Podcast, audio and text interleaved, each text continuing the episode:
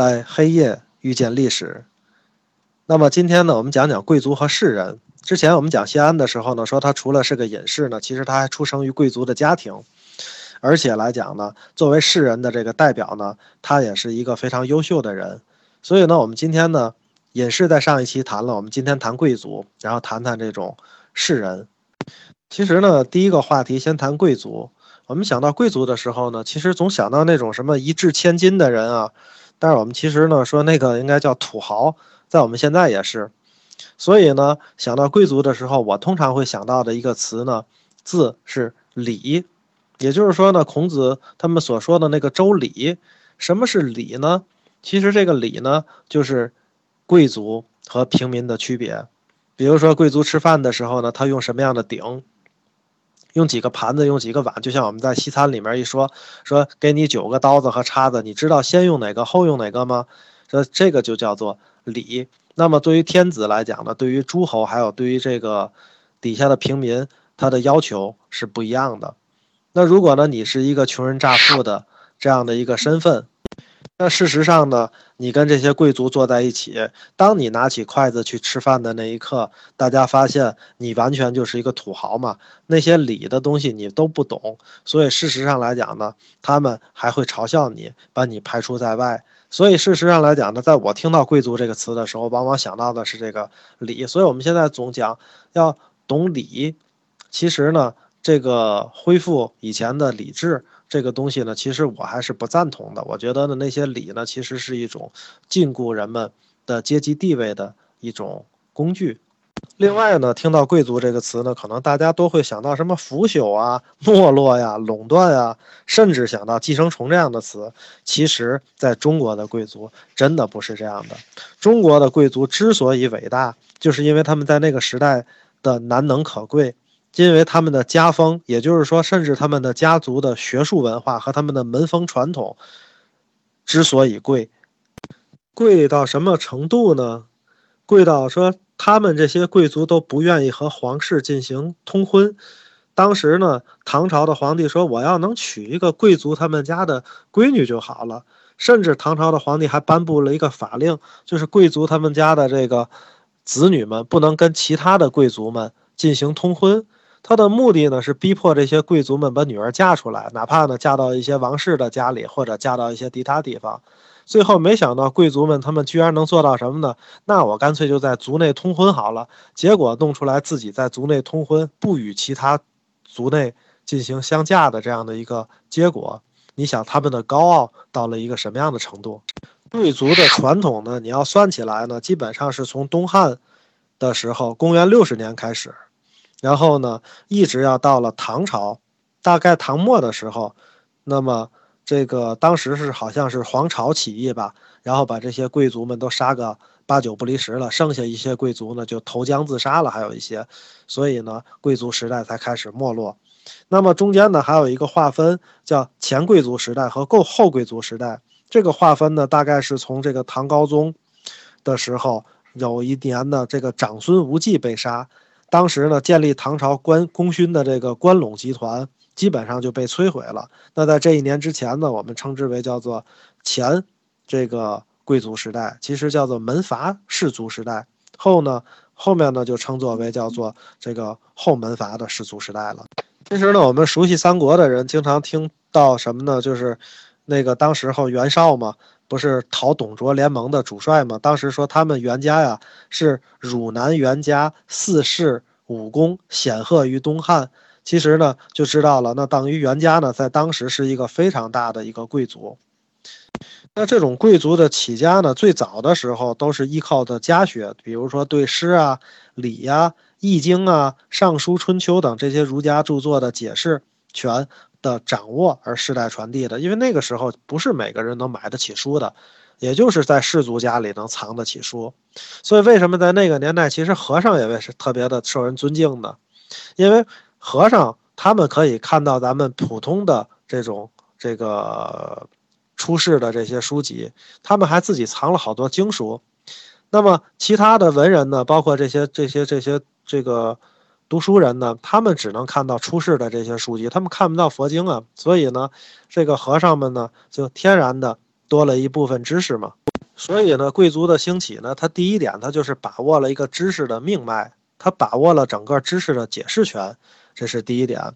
所以你想考进士、考科举的时候，那他们的中标的几率肯定就大大的增加了。有的一个士族呢，说他这个士族多少年出了几十个状元，那都不新鲜，这是一方面。另外一个方面呢，那氏族在当年其实就是社交网络的专家，因为他们呢靠这种他们的士人。就是这种世家大族的这个里面的这些人的流动和走动，进行学术交流。学术交流的结果呢，就是产生了很多名士，而这些名士呢，有的进入了仕途，有的甚至连仕途都不进，根本就看不起皇权那一套。在西晋的时候，士族盛大到什么程度呢？到顶峰的时候，可以呢控制皇权，轮流执政。当时是有这样的传统的。而且呢，当时呢，这个曹操依靠颍川的谋士集团，包括荀彧啊、荀攸啊、郭嘉呀，大家都耳熟能详吧？这些人呢，击败了汝南袁绍之后，那么在陈群的提议下，把这些人呢，又累世的封作了一些新的这种贵族和士族。然后这些士族呢，又凭借着他身后的这种家学和知识。在科考中显示出了巨大的优势。发展到唐代的时候呢，有一个叫做荥阳郑氏。盛唐的时候呢，他们家呀大概其出了一个这个叫名字叫郑半朝，就是那意思，朝廷里一半的官都是出自他们家的。还有一个清河崔氏，在唐朝一代出了十二任宰相。那么安史之乱前呢，任宰相的就有两人。所以我们现在想想呢，其实高考还是蛮公平的哈。因为在以前呢，其实我们看到历年的这个，呃，历朝吧的这种状元的出身，其实平民出身的状元是非常的少的，商人出身的状元比例也极其的低，只有百分之十几，剩下的都是这些名门士族所垄断的。然后呢，士族跟士族之间还有各种相亲，各种看不起。当时呢，也是关中四姓之一。这个韦裴柳薛这四姓当中的薛家有一名宰相叫薛元超，他说过一句话呢，叫“此生所遗憾者呀，未能娶五姓女。”谁是五姓呢？其实就是唐朝呢的贵族有五姓七家。五姓呢七家其实呢是从唐成北朝以来呢，这个四大门户崔、卢、郑、王，再加上后来一个李家，这么五姓。现在呢，我们想想，其实他们把握了知识，也就把握了入口，这个又叫门户，仿佛好像我们今天的门户网站一样哦。然后呢，你想获取知识，你不得不通过他们。当然，现在我们的门户网站都没落了，我们现在改搜索了，对吧？搜索之后呢，又改移动客户端了。我们今天呢，不是讲这个内容，还是回到我们贵族的话题上来。那我们要谈到氏族的发展，就必然要联系到名士嘛。名士呢游走于各个氏族之间，而且当时他们是社会的大 V，而且呢他们是当时的意见领袖，所以我们呢那又不得不提到名士。然后谈到名士呢，就得谈到他们还有一些精神地标。换句话讲呢，就是他们常聚会的那些场所，那越发的能孕育这种名士。比如说呢，竹林。就像我们今天呢一提创业，就会找到什么创业中关村创业大街的什么三 W 咖啡，说那里面有好多投资人哦，所以创业者都纷纷的去踏访而至。那么其实呢，我们在考察世人的精神地标的时候，我们就会看到那么几个词，一个呢叫做竹林，另一个呢叫做健康，健康其实就是今天的南京了，还有一个呢叫做兰亭，兰亭大家都知道了，那兰亭集序嘛，在这个。汇集山阴，今天呢大概是浙江的绍兴。最初的名士呢，他们和他们自己的门阀能够去崛起的原因，是因为司马家的统一。那么司马家呢，其实他是是历史上唯一出现的那么一个士族与皇帝共治天下的一个局面。当时呢，在这个魏晋的时代呢。因为晋朝本身这个司马家的出身就是士族，所以他们呢在得到了这个政权以后呢，其实是非常高待这些士族的，而士族们呢又认为自己的文化呢才是绝对的主流。在那个时代呢，名士们就突然冲破了儒家的绳索的束缚，崇尚老庄啊、玄学啊、清谈啊，洒脱旷达，率性而为。当时呢难能可贵，皇帝呢也给他们站岗，也支持他们。你看这个，当时呢有一个诗人叫王弥，他死后呢，这个曹丕曹丕呢去灵堂里面，正好呢这些这个临葬的时候呢，这些同游的人就说了，这个王啊生前好驴鸣，我们可各作一声以送之，就是我们一人要学个驴叫，最后呢送他走，因为他生前就爱听这个。结果呢，这个曹丕呢就陪着这些。大臣们还有陪着这些名士们说：“那王弥在世的时候喜欢驴叫，那咱们大家一人学一声，为他送行吧。”你看这样的一个不拘礼法的这样的一个传统，从皇帝那儿开始就带了头了。你想上梁不正下梁能不歪吗？但是后来呢，其实名士的发展呢，还是越来越远离朝堂的。主要的原因呢，一方面呢是晋朝管的比较宽松，第二个呢，其实晋朝篡这个位啊，这个。夺取了魏的江山，使呢这个世人心中很痛苦，因为呢他们其实来讲呢觉得这是不正当的，但是呢这种不正当呢他们又无束手无策，所以呢这种动荡的时局呢和对生命的无常的感触，唤醒了这些世人呢对心中的价值体系的重新思考，然后呢从那个最早的时候独尊儒术的这种根基呢，转向了像老庄。的这种玄学的向往，这种风气呢，大概是从曹魏的时候开始，从何晏啊、王弼啊、夏侯玄那个时候开始的玄学之风。后来呢，又融入了老庄、周易啊，再融入了一些佛学的东西，最终变成了魏晋到晋朝的时候，到达了一个顶峰、鼎盛时期。说实话呢，你说司马家吧，他确实是非常的强。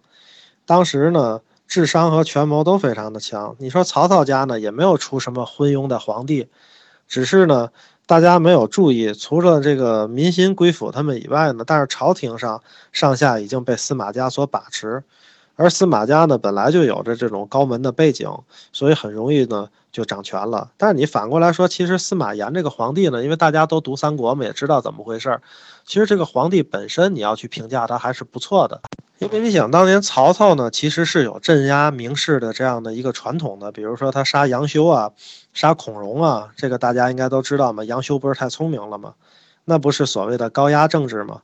但是你看呢，其实包括夏侯玄不也是被杀了吗？但是呢，你看司马家对这个名士们就比较宽容，除了呢杀了一个嵇康，那个确实是太刚直了，所以来讲呢，他杀了一个。但是事实上来讲，完全没有到曹操的那样的一个程度。司马炎这个人呢，其实还真是不错的。作为皇帝来讲呢，像开国的皇帝像他这样的非常少。一方面呢，特别节俭；二一个呢，事实上呢，他对前朝的天子并没有痛下毒手。司马炎呢，还是后代了魏、蜀、吴三国的末代皇帝的，而且对蜀呢和吴这两地的人民呢，还一次性的免税二十年。这个在古代实在是太少见了。当时呢，司马炎呢，而且非常呵护自己的大臣。他听说呢，这个什么何家呀有好的李子，想品尝一下。当时呢，那个何家特别的吝啬，只给他送来了几十个。你想，一个臣子给皇帝啊送李子来，就送了几十个。这个司马炎呢，也不怪罪他，就说觉得能吃到李这个李子就已经很满足了。说在这样的一个带有名士风范的帝王，那么其实呢，在后代。明清的时代简直是不可想象的，所以呢，像士人出身的这样的皇帝，他真的保持着很多的这种美好的修养和品质，还有品德。这一点呢，在后世被很多人所忽略。那当然，有人知道南北朝史的话呢，也知道司马炎最大的失误是什么，那就是选了一个智商有问题的太子嘛，结果弄了一个八王之乱。再后来呢，永嘉之乱，再后来呢，晋朝就一发而不可收拾了。所以呢，在这样的一个情况下呢，士人名士得到了出奇的强大的发展，生命力极其的旺盛。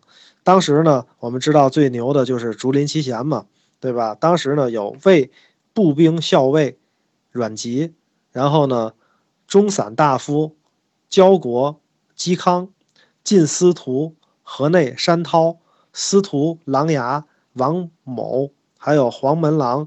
河内向秀、建威参军沛国刘伶等等这些人呢，同居山阳，然后呢，结友自由，号称竹林七贤嘛。那个时候呢，这七个人基本上就当到了当时的那个年代的所谓的精神领袖了。而且当时的阮籍呢，不管是做出多么出格的事儿，他跟司马昭的关系很好。那么司马昭呢，基本上都是一笑了之。事实上来讲呢，司马昭是非常欣赏阮籍的。所以呢，后来的士族们形成了以后呢，就像琅琊的王氏啊、太原的王氏啊、泰山的杨氏啊。文喜裴氏啊，颍川的荀氏啊，等等等等，他们的氏族之间呢，就互相的联姻，盘根错节。当时的名士们呢，就在这种首都洛阳郊外的山间啊，野餐、清谈，搞一些盛大的宴会。那么，所以来讲呢，一个又一个的宴会迭起，高潮呢也是此起彼伏。那么，最终形成了中国的一个明显的贵族统治的时代。但是呢，魏晋呢，虽然并称。时代的风尚呢还是不一样的，两晋同列呢，西晋和东晋也不一样。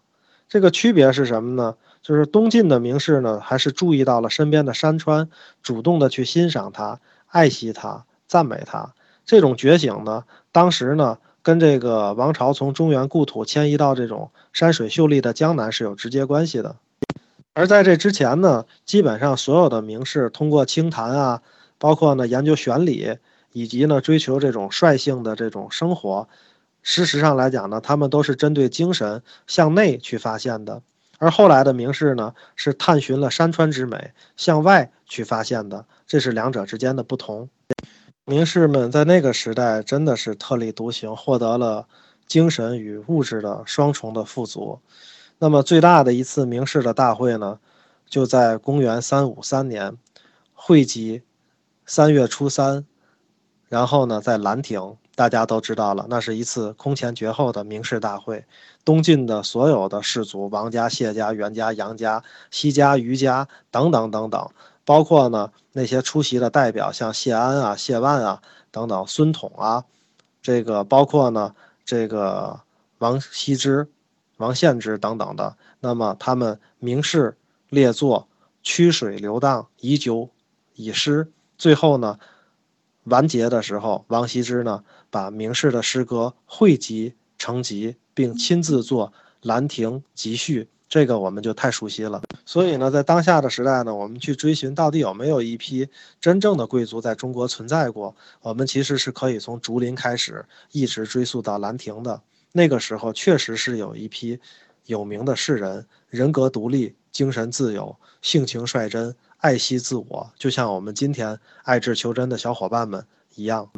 那么当时他们的贵，所谓的贵族的贵，真正的不是所谓在经济上和政治上的特权，和我们今天的这些权贵是不一样的。他们享受的其实也非是这种生活中的奢华，他们所谈到的无非是文化、学识、德行、尊重与敬仰，而在他们身上展现的是他们那些累世形成的家风。是他们贵族的核心的力量，在当时的岁月里，这些仅仅是常识而已；而在我们今天，它变成了一门不可思议的学问。所以，我们的人生评价的标准又何止仅有金钱这一项而已呢？所以，我们今天呢，分享了一下所谓中古时期的贵族和名士，以便呢，我们可以去参照我们的精神世界应该如何构建。今天的分享就到这里，谢谢大家。